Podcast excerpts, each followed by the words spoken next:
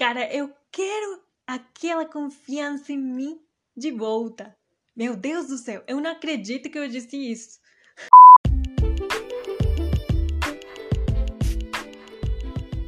Bem-vindos a Notas de uma México Brasileira, um podcast sobre a minha experiência cultural, meu amor pelas línguas e outras frescuras linguísticas fascinantes.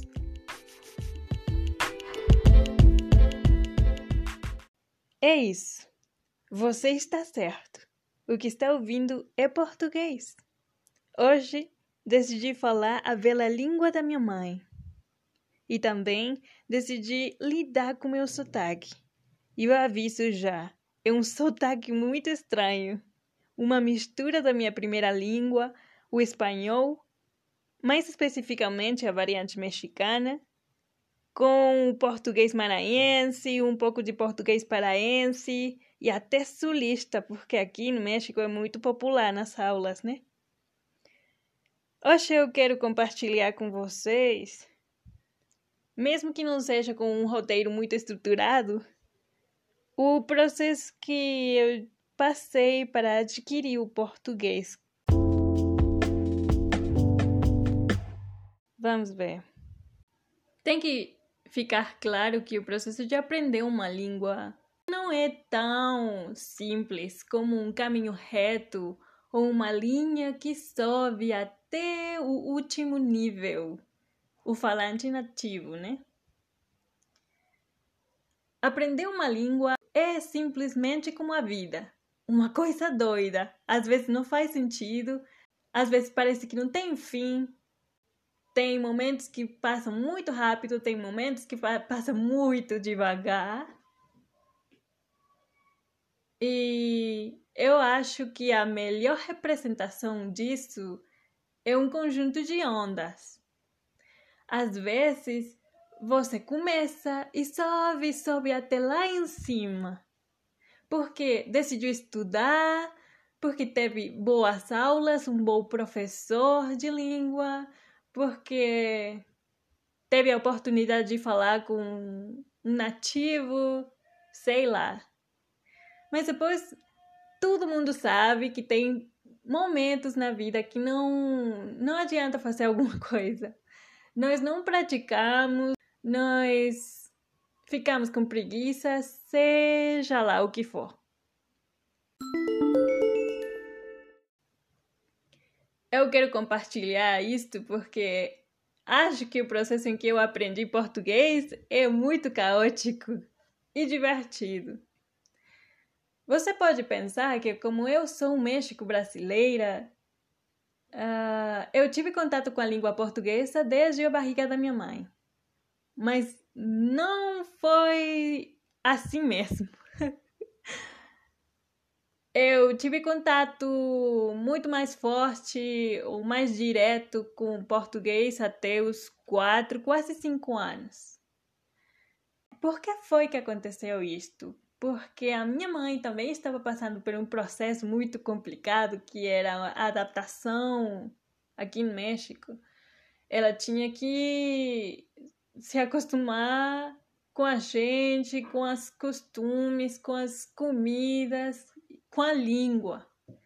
Então, uma das maiores prioridades que ela tinha na cabeça era conseguir falar direito espanhol, conseguir ser compreendida. Então, nesse processo foi sensato que eu só tivesse contato com, com o espanhol. Mas com o tempo, chegou aquele dia em que tudo estava pronto para viajar ao Brasil, para que eu pudesse conhecer a metade da minha família e a minha mãe voltasse a ver as suas irmãs, seus pais.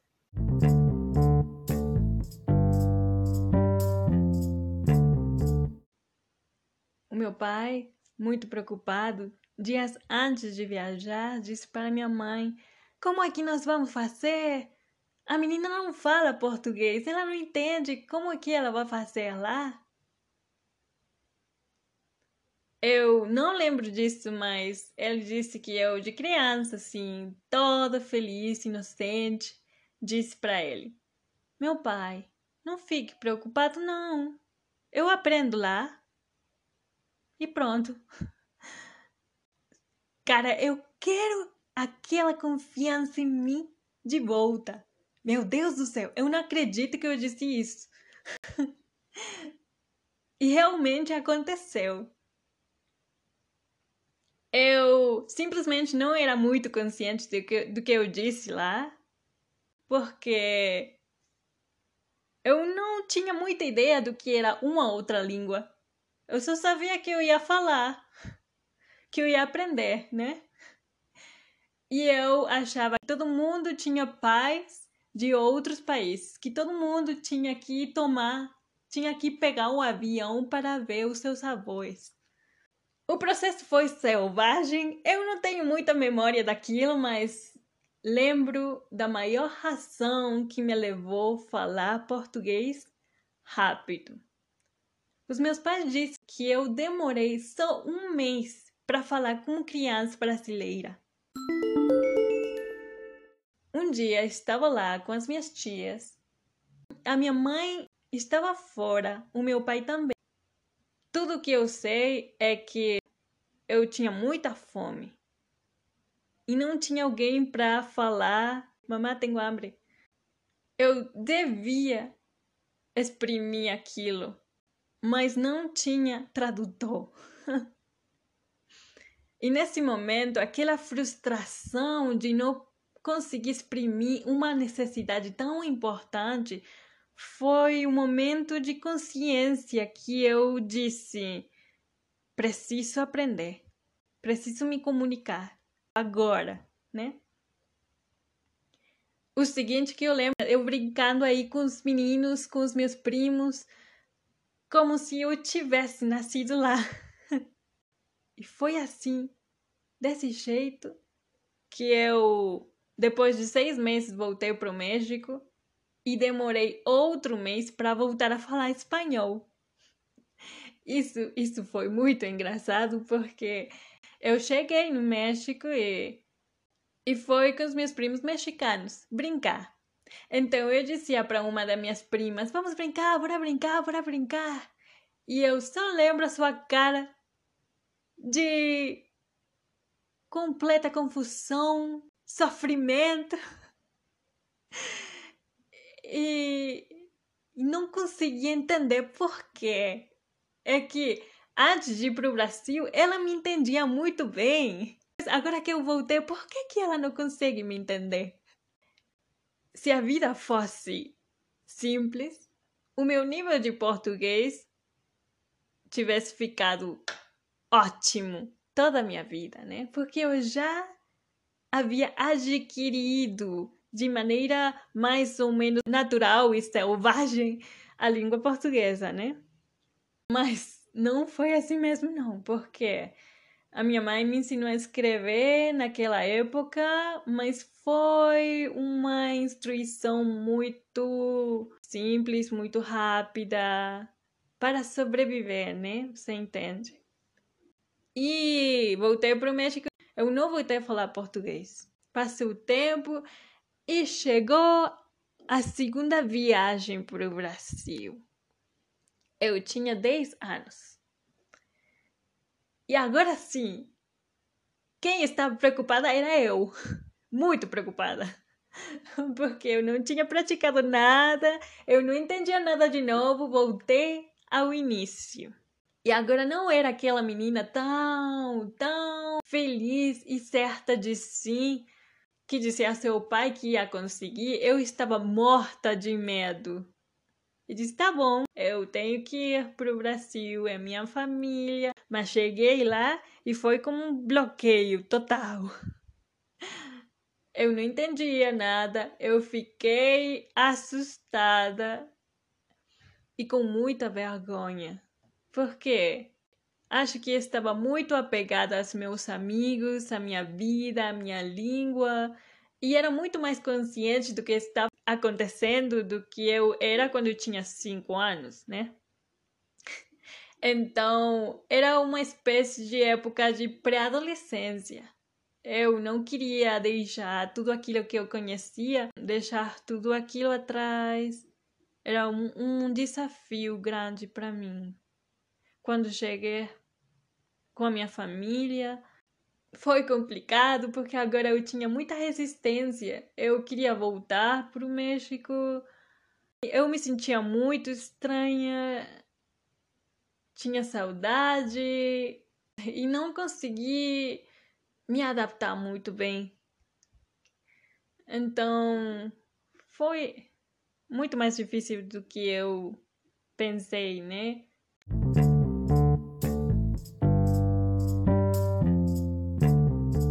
Se eu fosse para o Brasil agora, eu pareço brasileira. Não tem nada em mim que pareça estrangeiro. Mas se alguém me ouve falar, desde o primeiro momento vai notar que eu não sou dali, né? Isso, somente isso, de ressaltar por ser diferente, causava em mim muita ansiedade. Eu sou. Não parece, mas eu sou introvertida. E aquilo era, era um inferno. Eu não queria que alguém notasse que eu era estrangeira, que alguém de, dissesse para mim que eu falava estranho, que eu era estranha, alguma coisa assim. Nunca passou, para ser muito claro, mas eu era a pessoa mais rígida e prejuízosa comigo mesma voltei para o México com uma espécie de trauma, né? E depois daquilo eu não queria voltar a falar português. Eu sentia vergonha do meu sotaque. E talvez também passei por aquela etapa de rebeldia com tudo aquilo que tinha que, que ver com a minha mãe. Então eu não queria saber. Eu passei, desde aquele momento, até eu entrar na faculdade sem falar português. A minha mãe insistia às vezes, ela falava para mim em português, eu respondia para ela em espanhol e não havia maneira de que mudasse. Quando eu entrei na faculdade, eu achei uma comunidade muito grande de alunos e de professores com um amor enorme à língua portuguesa. Era incrível. Foi nesse momento que eu parei para pensar e disse para mim: Meu Deus do céu, você tem uma mãe que é brasileira na sua casa e aqui tem um monte de gente que gostaria de ter a sua mãe para ela dar aulas de português, para ela dar aulas de cultura brasileira, tudo aquilo, né? E eu estava perdendo, perdendo um tesouro. Nesse momento eu decidi tomar aula de português. E também foi a hora da verdade, cara. Você não imagina como foi uma ferida no meu orgulho fazer a prova de colocação. A prova de colocação é para determinar qual é o nível de português que você tem. Então, eu fui muito feliz, muito tranquila, muito certa, dizendo para o professor que eu sabia português, né? E depois veio a prova escrita. Cara, a prova escrita foi o pior. Nesse momento, eu caí na conta de que eu não sabia nada, nada. De que eu só sabia como escrever coisas no presente do indicativo, que eu só sabia um passado, o passado mais simples, né? um, um tempo pretérito. Se eu sabia escrever outras palavras, era mais como um ato de intuição do que de certeza, né? Na última parte da prova, que era para escrever uma experiência, eu errei brutalmente. eu coloquei um Y no lugar de uma E. No espanhol, nós usamos como nexo o Y. E, e eu esqueci esse pequeno detalhe. Mas o professor teve piedade de mim e disse: tá, eu vou colocar você no nível 3. Mas você tem que estudar, tá? E eu olhei para ele assim, com minha, digni minha dignidade nas mãos, dizendo assim: muito obrigada. E nesta parte foi que eu comecei o caminho do português como língua estrangeira. Foi aí que eu me dei conta que aquela coisa selvagem que eu tinha feito quando eu tinha cinco anos deu certo. Por quê? Porque eu tinha muito mais soltura para falar e eu gostava disso, mas também achava uma fonte de ansiedade porque era a filha de, da brasileira e para mim isso significava ter que falar perfeitamente. Agora eu sei que aquilo é uma bobagem, que ninguém fala perfeitamente, né? É, então, comecei a estudar gramática, me apaixonei eu fui descobrindo todas as variantes da língua portuguesa, todos os países que falavam português, os sotaques, e agora, nesta altura da minha vida, eu sinto-me muito agradecida porque agora eu posso, agora eu tenho consciência linguística. E eu só queria falar desse processo não só porque acho doido e bom, mas também porque é um desafio para mim. Eu sempre lutei com minha própria percepção do meu sotaque, sempre lutei com a vergonha que eu tinha de falar português e fazer isto, compartilhar com vocês todos esta história com a língua da minha mãe é simplesmente uma forma de de dizer a mim mesma que eu tenho que valorizar a riqueza que a vida me deu. E tomara realmente que este pequeno projeto seja útil para você.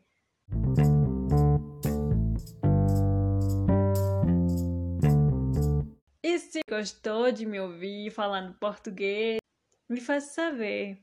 Eu espero que você tenha tido um bom momento escutando esta história e a gente se vê num outro episódio.